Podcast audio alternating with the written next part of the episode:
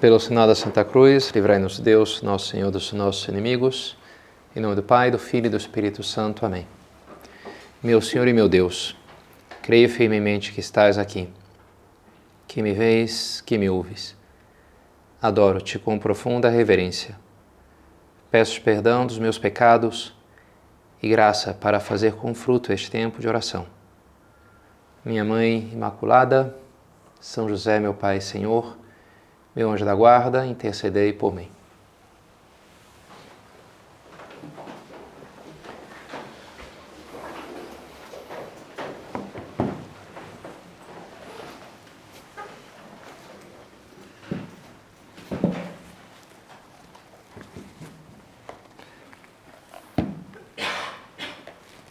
Deus é amor e quem permanece no amor permanece em Deus e Deus nele. Conta-se uma história de um bispo de Sevilha, já, sei lá, 100 anos atrás ou algo assim, que era um bispo mais severo, da linha mais assim, durão. E tem várias histórias dele. Uma delas, uma vez visitando lá a diocese, parecia um padre jovem. E uma coisa assim, sei lá, de boas educações sacerdotais, você convidou lá para celebrar e convidou ele, ah, se quiser fazer homilia, né, para pregar na missa. E o padre, aquele padre jovem, começou, então, se dirigiu ao púlpito, começou a sua homilia, dizendo: Tenho 26 anos, venho de Lovaina e vou falar sobre o amor. E aí se escutou aquele bispo: Creio em Deus Pai, Todo-Poderoso, Criador do céu. Então puxou ali o credo e acabou na hora aquela homilia que ele não gostou muito da introdução ali, isso aqui não vai por bom lugar, vamos parar por aqui, tá bom já. Enfim, eu não, venho, não tenho 26 anos, não venho de Lovaina, mas vou falar sobre o amor para vocês hoje.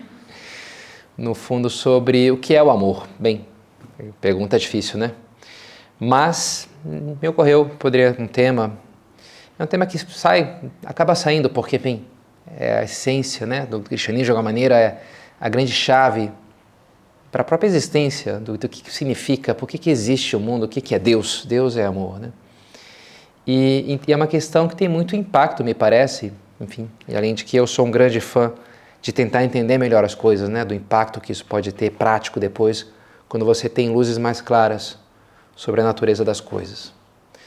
Então, vou apresentar para vocês três conceitos diferentes do amor, tentando também me serviu isso também para organizar um pouco mais as minhas ideias, né, sobre temas que mais ou menos já acabam saindo na minha pregação, mas que eu achei por bem tentar esquematizar um pouco mais, sistematizar.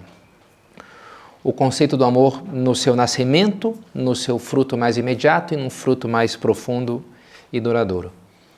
E o primeiro, primeiro conceito é esse do um filósofo alemão chamado Joseph Pieper, que tem um ensaio chamado O que é o que é o amor, que eu recomendo. Eu li um montão de vezes, é um, não é muito grande, na minha juventude e tal. É um texto que me marcou muito. E eu voltei a ele muitas vezes e volta e meia volto a, a esse texto. E ele dá uma definição já logo de cara, muito simples. Para o Joseph Pieper, o amor é aprovação.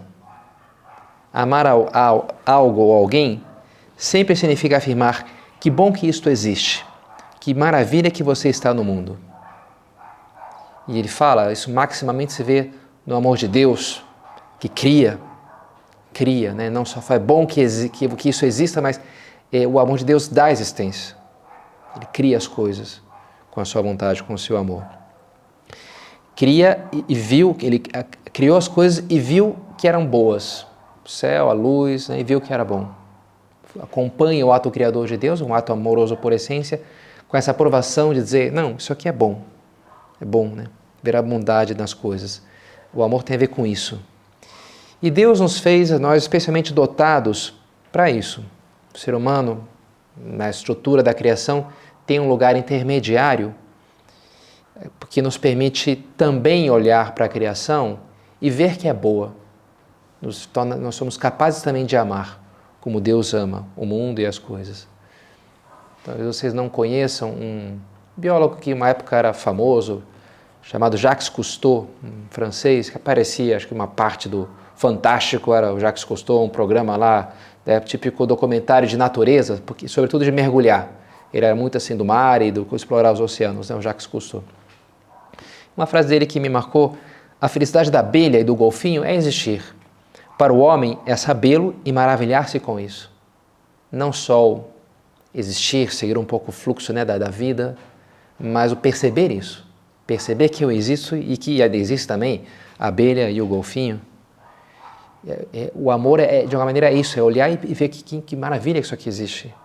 Seja as obras de Deus, seja as nossas próprias obras. Achei interessante também Joseph Conrad, escritor, né? ele escreve muitos livros sobre também navegações e, e uma hora achei interessante como ele descreve um marinheiro que é nomeado lá para ser capitão de um navio e ele logo de cara se apaixona por aquele barco. Como algumas raras mulheres, este navio era uma, uma daquelas criaturas cuja mera existência é suficiente para provocar um prazer desinteressado. Sente-se que é ótimo estar no mundo no qual ela habita. Interessante, né? Só o fato de existir, que bom, moro nesse mundo que também existe, né? Enfim, essa mulher, no caso, ou esse barco, esse barco aqui é tão maravilhoso, que maravilha existir quando existe um barco assim, né? Enfim, nunca senti um amor desse tipo por um barco, né? Enfim, não sei se um dia vou ter. Mas é interessante, né? Que é essa aprovação que leva a querer que aquilo exista, né? Também outro filósofo, y Gasset, amar uma pessoa é estar empenhado em que exista, não admitir, na medida que, de que nós dependa, a possibilidade de um universo no qual essa pessoa esteja ausente. Então é lógico, né, que, que como é que é bom que isso exista, então eu vou promover de alguma maneira defender aquela existência, né? E aí a gente vê essas várias as chamadas linguagens do amor, que passa de, desde a palavra de aprovação dizer que você é uma boa pessoa, você é inteligente, você é impressionante, né? Isso, o amor se manifesta com palavras, né?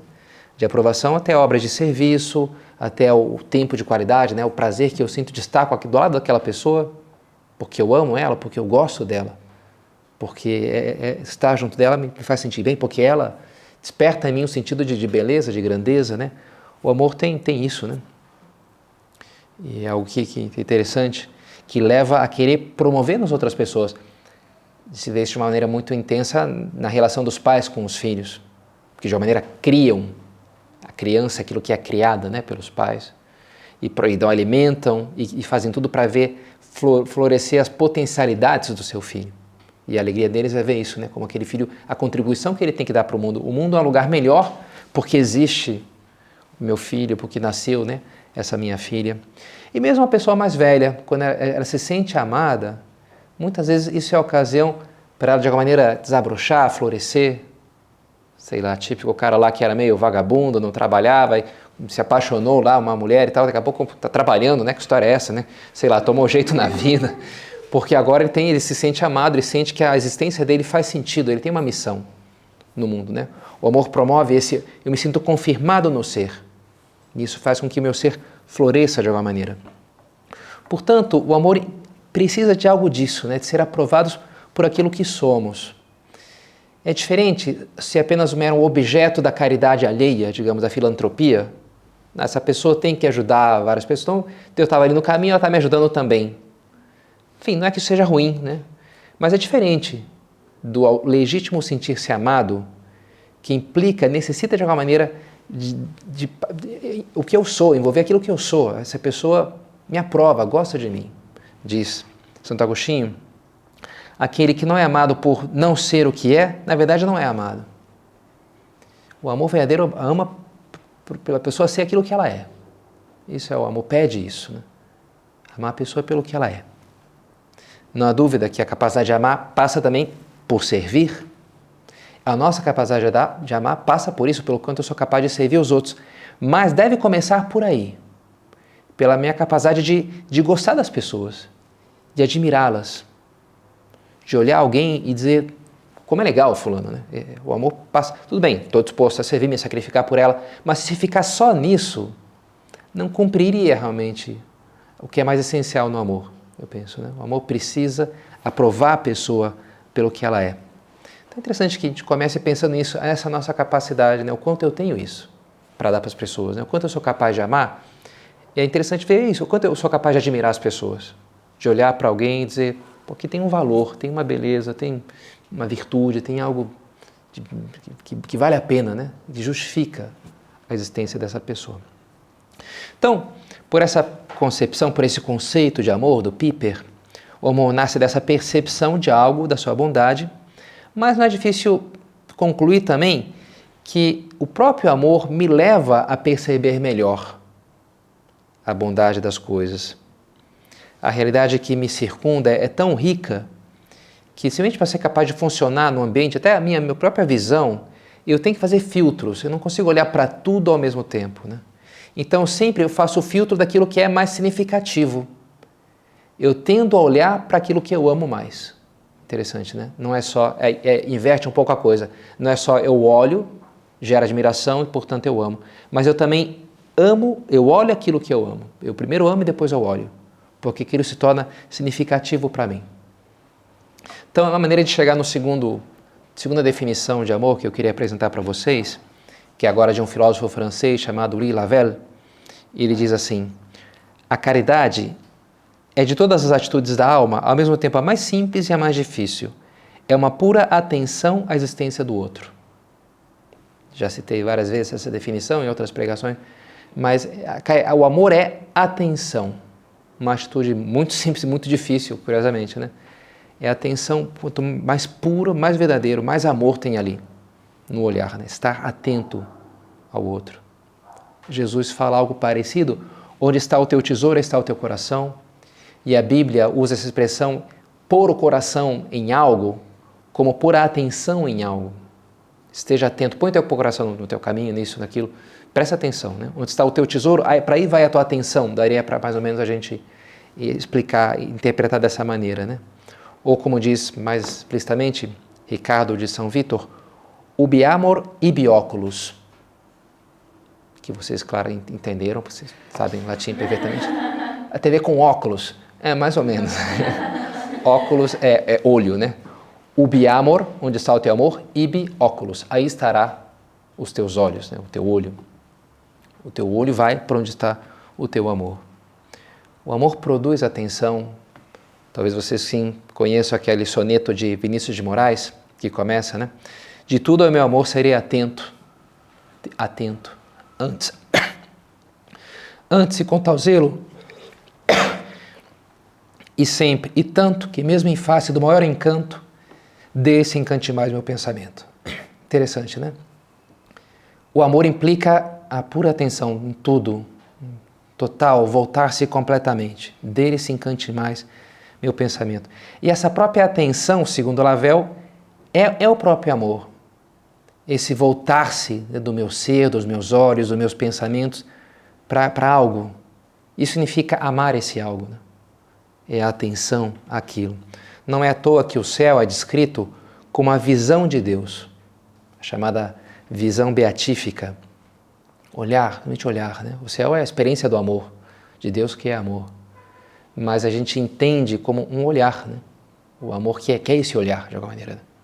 Essa própria atenção, esse voltar-se. E, e, é lógico, no céu de uma maneira pura e total, né? contemplar a beleza, a grandeza de Deus.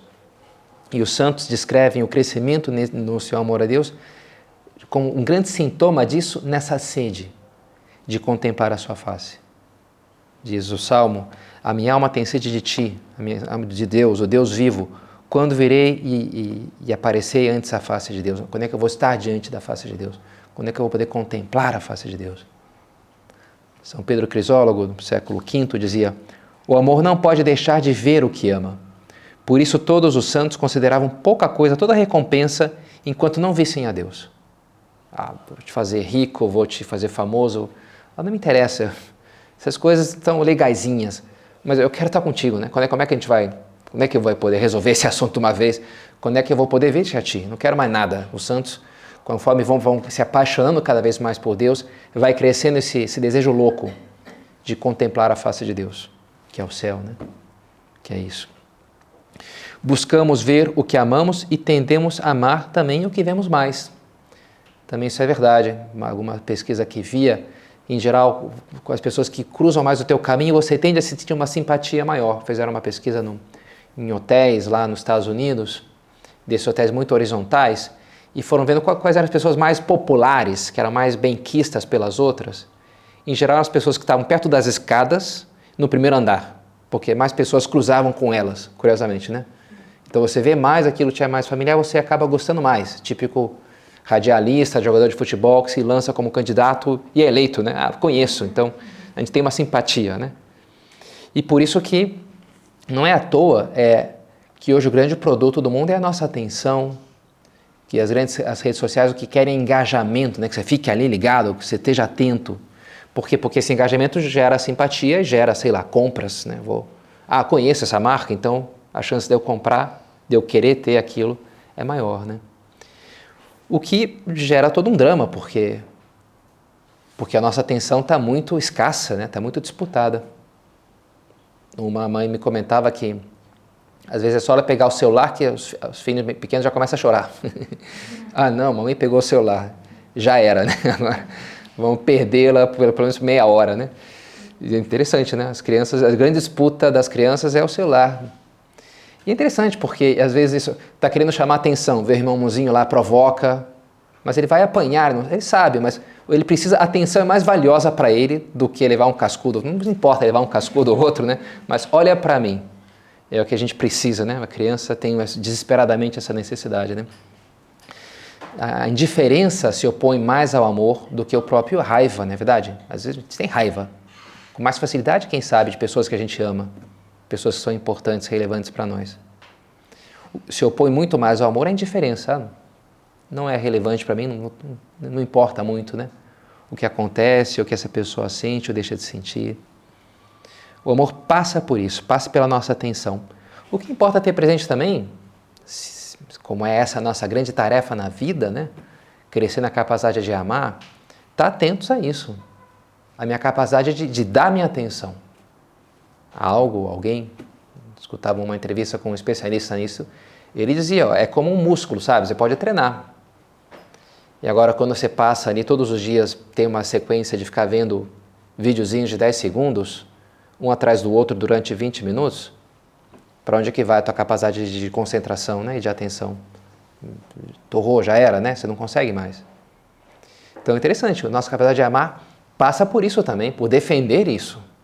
O quanto eu sou capaz de olhar para alguém, um olhar que se detém, que olha, que contempla, que percebe, que observa. Para que eu seja capaz de amar, eu preciso disso também. Defender isso, fomentar isso.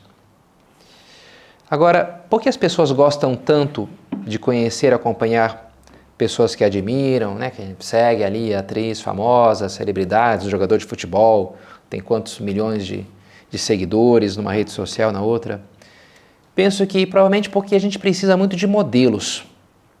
A gente aprende com modelos. Desde pequenos, a gente vê né, o nosso irmão mais velho, vê a nossa mãe, como é que faz, como é que ri, como é que faz, como é que faz uma piada. A gente vai aprendendo através gente foi feito para aprender dessa maneira, muito mais que com através de livros ou regras, é através do exemplo das pessoas à nossa volta, sobretudo do exemplo das pessoas que têm mais sucesso.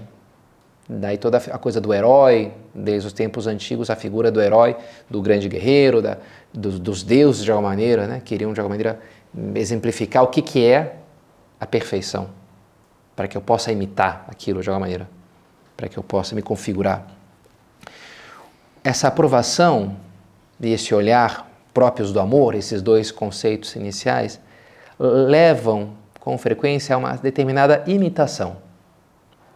Eu acabo imitando, se é uma pessoa, né? O amor gera uma certa, produz uma certa semelhança. A gente tende a imitar a maneira de vestir, a maneira de falar daquele, daquele meu ídolo, daquela pessoa que de uma maneira eu amo, porque eu aprovo, porque eu admiro e, portanto, aquilo acaba passando para mim. Agora, essa, esse assemelhar-se, me parece que se vai, o amor leva isso a, a, de uma maneira muito mais profunda do que meramente exterior. O amor gera uma identificação mais profunda, que é o terceiro e última maneira de conceituar o amor que eu queria apresentar para vocês. Porque o amor nos leva a sentir o destino do outro como parte do meu destino, como intrinsecamente unido ao meu destino. Jesus fala, né? Tocamos flauta e não dançaste, entoamos lamentações e não choraste. Vocês não era para agora ficar triste, vocês não ficaram tristes, era para ficar alegre, vocês não ficaram alegres. O amor produz essa, essa sintonia de sentimentos. Até a misericórdia é isso, né? É a miséria do coração que, do outro que entra no meu coração, porque de alguma maneira eu amo aquela pessoa. Então a, a tristeza dela é tristeza minha, a alegria dela é uma alegria minha. Eu, eu me sinto né, unido àquela pessoa. Seja isso né, um filho, uma esposa, mas pode ser também um time de futebol, uma banda musical, de alguma maneira a cidade onde eu nasci, onde eu me, tenho ali um carinho especial. Então, se falam bem dela, então eu me sinto feliz, se falam mal, eu me sinto atacado também, porque de alguma maneira eu sou ela, ou ela sou eu, a gente faz uma unidade. Esse conceito, o terceiro que eu queria chegar, o amor como conexão. Com a conexão não só algo que ocorre no momento, como olhar para algo e aprovar e dizer isso aqui é bom, é bonito, é verdadeiro, ou, ou própria atitude do, do olhar e da atenção que aquilo produz em mim, mas algo que permanece, algo mais estável, que permanece em mim e de alguma maneira me constrói, constrói a minha identidade, aquilo que eu sou, me define. O amor faz isso. De alguma maneira é, é, é isso, né? Tem livro de fantasia, que é uma série que eu gosto, e uma hora de, de livros, e ele, um poder mágico lá, a pessoa via várias cordas assim saindo das pessoas e via onde ligavam essas cordas, e algumas mais gordas, outras mais finas. No fundo, os amores daquela pessoa, né? O que, que ela, aqui ela está conectada. Tipo, termina o namoro, a gente fala, teve um rompimento. E a gente sente, sobretudo quando havia um grande amor, sei lá, pela minha mãe, um amigo que faleceu, uma pessoa que foi para outro país, a gente sente que como que faltasse algo, né? Falta uma, uma parte, uma peça de mim. Como que arrancaram uma parte do meu coração, a gente usa até essa expressão, né? Arrancaram, me sinto, né? O coração partido. E, e é, essas expressões indicam algo que me parece que é muito verdadeiro, né? Que o amor gera essa uma conexão, estou ligado com aquela pessoa. Portanto, o que se provoca lá uma perturbação, isso se comunica através daquela corda, que pode ser mais, mais grossa ou mais fina, aquilo se comunica e gera também uma perturbação em mim.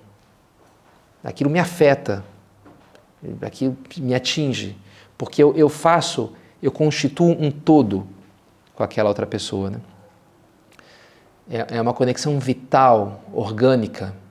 Jesus fala são Paulo fala, se fomos enxertados em Cristo, e o próprio Cristo usa a imagem da videira e dos ramos.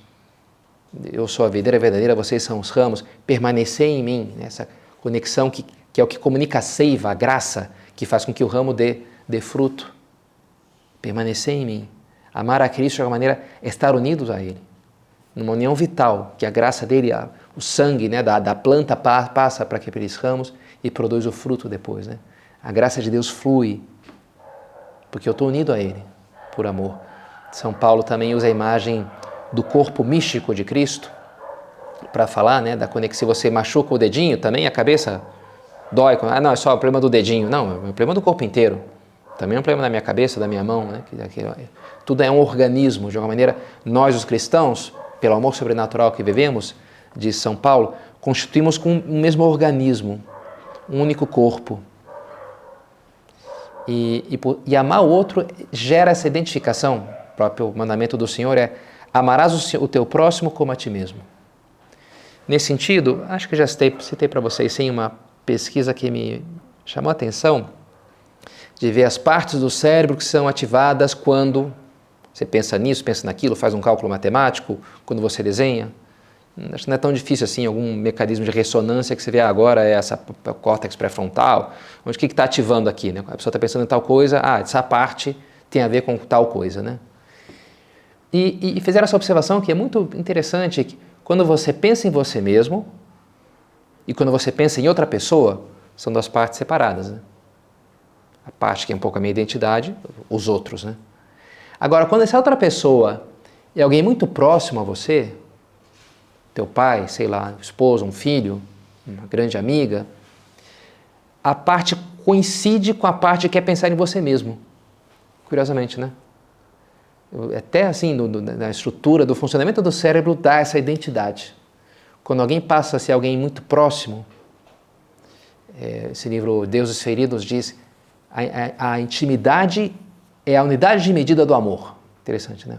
O quanto é, a intimidade é isso. Eu, eu, eu, o interior daquela pessoa, né, a intimidade dela está próximo à minha intimidade. Né? A gente está próximo, está muito unido, muito conectado, né? Então, eu pensar naquela pessoa é pensar em mim mesmo, de alguma maneira. Eu e ela eh, se confundem. O amor produz isso. Hum, a frase que me chamou a atenção de um conto do Salinger, que escreveu O Apanhador no Campo de Centeio, o livro mais famoso, e tem vários contos dele. Um, um conto, esse conto em concreto, narra a morte do irmão mais novo do Holden Caulfield, que é o protagonista do Apanhador do Campo Centeio, né? E é um, e é um irmão, era meio santinho e tal. E, e a hora esse irmão, o irmão mais velho, se encontram e estão diante do berço da irmãzinha caçula, que é a Febe, que aparece no, no Apanhador de Campo Centeio. E esse irmão mais iluminado olha para a irmãzinha e fala: quando você olha para ela, você não fica louco por ela? Você não pensa que, que, que ela é você? Me chamou a atenção, como assim, né? Mas depois isso ficou na minha cabeça, essa frase, e faz todo sentido, né? Amar alguém é, é, é amar a mim mesmo, amar como a mim mesmo, né? É, é que sou eu, de alguma maneira, né? O que acontece com ele acontece comigo. E isso a gente vê também na, na relato das experiências dos santos com, com nosso Senhor, São Paulo. Já não sou eu que vivo, é Cristo que vive em mim. A vida de Cristo nele. E como Deus descreve até o casamento, os dois serão uma só carne. Enfim, de alguma maneira se refere à união carnal, não há dúvida, mas também a gente pode entender como a carne na Bíblia vai mais além da mera coisa física. Né? Uma só pessoa, em certo sentido. Né? Serão um só. O amor produz isso, uma unidade. E a gente sente isso especialmente, me parece, quando a gente, de fato, né, perde alguém, essa pessoa que amamos vai embora. Agora, também acontece não só com pessoas, mas com coisas. Por isso é especialmente dramático a, a morte do pecador que, que dedicou a sua vida a amar as coisas materiais. Diz São João da Cruz, o pecador sempre tem medo de morrer, porque suspeita que a morte há de tirar-lhe todos os bens tudo que o define, né, essas cordas, só conecta com o dinheiro, com a comida, com a minha casa, com o meu carro. E morrer é cortar tudo isso, né? não sobra nada. Então, o que a pessoa é, a identidade dela desaparece de uma maneira. Né? A identidade é formada por esses laços, por esses amores. Por isso o pecador não quer morrer, porque ele vai perder o que ele é. Quanto a alma que ama a Deus, continua São João da Cruz, quanto a alma que ama a Deus, mais vive na outra vida do que nesta. Mais vive a certo onde ama do que no corpo onde anima. Porque ela ama a Deus, então ela está no plano espiritual. Então a morte física não tira nada para ela, porque aquilo, a identidade dela não está naquele plano, está no outro plano. Né? O amor a Deus. A alma vive mais onde ama do que onde anima. Santo Agostinho também diz: cada um é o que é o seu amor. Amas a terra, faz-te-ás terra. Amas a Deus, serás Deus. Super forte essas coisas, né? Afirmações assim. Cada um é o que é. Você se define através dos teus amores. Por isso, quem ama Deus, de alguma maneira, se torna Deus. Sereis como deuses. A divinização, endeusamento, que a graça produz em nós. Transforma-se o amador na coisa amada, diz Camões na sua poesia, indicando isso, né? essa identificação. Essa... E essa maneira de entender o amor me parece muito oportuna para superar uma dificuldade que às vezes se dá no entendimento entre os limites entre amor e egoísmo. Nietzsche, por exemplo, diz que o amor é o mais nobre desejo de posse e quem ama é, mais, é o mais egoísta de qualquer outra pessoa. Ele desconfia do amor. Amor, no fundo, é uma forma de egoísmo. Por que, que você cuida do teu filho? Porque isso te faz sentir bem. No fundo, você está buscando a você mesmo. No fundo, é, é, essa é a acusação que ele faz, né? E de trás dessa acusação tem essa ideia de que, que o amor que a pessoa que não está sendo totalmente altruísta não está amando de verdade. Para ser, para amar de verdade tem que ser completamente esquecer de si mesmo e só pensar no outro e não pensar para nada em si mesmo. Está buscando a si mesmo. Tem que ser algo completamente alheio a mim e unicamente voltado para o outro. Isso me parece ser verdade na intenção do amor, mas não no seu fruto. Na intenção diz, e acho que uma frase de São Bernardo ajuda a entender, Todo amor verdadeiro é sem cálculo, mas nem por isso deixa de ter a sua recompensa. Ou seja, sem cálculo. Eu não faço porque eu vou obter algo, eu faço porque eu amo. Não porque aquilo vai. Mas nem por isso eu vou deixar de ganhar algo, né? O amor nos dá tudo que a gente precisa, né? No entanto, só pode receber a sua recompensa se for sem cálculo. Quem procura namorar algo diferente do amor perde não apenas o amor, mas também a alegria do amor. Interessante, né? O amor, o amor traz, é a grande recompensa que a gente tem, mas a gente só ganha ela quando a gente de fato faz por amor, pensando no outro, na intenção. Mas não dá para separar eh, o fruto que vem daí. E querer separar essa ideia de, de, de entender o amor como conexão. Ah, não, estou pensando no bem do outro ou no teu? O que, que você está buscando? Falar, não, é, é, porque quando eu amo, o bem do outro se torna o meu bem. Não dá para separar as duas coisas, né? justamente porque há essa identificação. E essa separação acaba sendo um pouco artificial. Né? Sempre achei um pouquinho, e por isso eu gostei muito quando o Papa Bento XVI escreveu Deus Caritas Est, a primeira encíclica dele, maravilhosa. E ele questiona essa diferenciação entre amor de concupiscência e amor de benevolência, que é uma coisa que se encontra muito na literatura cristã, e que fala, né, o bom amor é o de benevolência. Tem também o amor meio ruim, que é o de, de concupiscência, é o amor mais paixão, que busca a si próprio, né? Mas o bom amor é aquele amor que esquece de si próprio e só se dedica ao outro, é o amor de benevolência. Mas é interessante, ele, e, e, junto, de, opondo essas duas coisas, também se opõe tipicamente o termo eros e o termo ágape. O ágape seria o amor de benevolência, o eros, o amor de concupiscência, o amor passional, né? E, e, o Papa trata de desmontar um pouco essa oposição de maneira magistral, como sempre, e diz: olha, o, o Eros, no fundo, o amor esponsal, é a maneira mais clara, a imagem mais clara do nosso amor com Deus. O amor nosso que a gente está chamado a ter com Deus no céu tem todas as características do Eros. De totalidade, de exclusividade, de permanência. O amor esponsal é assim. Não dá para você dizer, olha, você é o homem da minha vida, mas o fulaninho também. Não. Isso, amigo dá para ter, né? Vários amigos ou ter vários irmãos, ótimo, né? Esses outros amores são compartilháveis, são dividíveis, digamos assim, né? Agora, o amor esponsal pede totalidade, né? Exclusividade e no tempo. Ah, te amo, você é a pessoa da minha vida, mas não sei se semana que vem. Não, não, se, se ama, então é para sempre, né? A gente quer que seja para sempre. E o céu é isso, né? Deus é tudo e para sempre. Por isso, o, o céu é apresentado como um banquete, mas um banquete nupcial. Por isso a Bíblia tem todo um livro que apresenta a relação da alma com Deus através do amor esponsal, que é o Cântico dos Cânticos, né? o amor entre um homem e uma mulher, para indicar como é que é a relação que Deus quer ter conosco. Então me parece né, que esse entendimento do amor como identificação resolve essa dualidade que de outra maneira seria difícil de entender, mas isso não é egoísmo. Não, não é egoísmo. É a própria maneira que o amor se dá.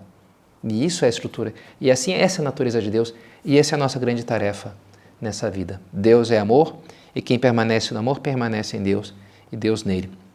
Setembro a gente vive agora essa sexta-feira a festa da Natividade de Nossa Senhora, uma festa bonita, né, o aniversário de Maria. E semana que vem também outra muito bonita que é a Nossa Senhora das Dores. Nossa Senhora junto à cruz do seu filho, né, dia 15.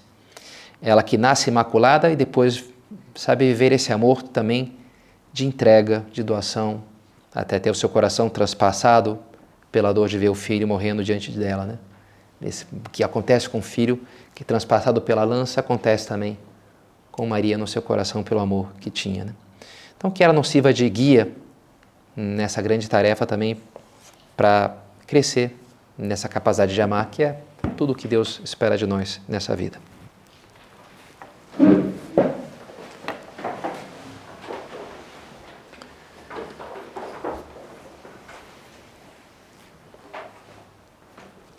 Dou-te graças, meu Deus, pelos bons propósitos, afetos e inspirações que me comunicaste nessa meditação. Peço-te ajuda para os pôr em prática. Minha Mãe Imaculada, São José, meu Pai e Senhor, meu anjo da guarda, intercedei por mim.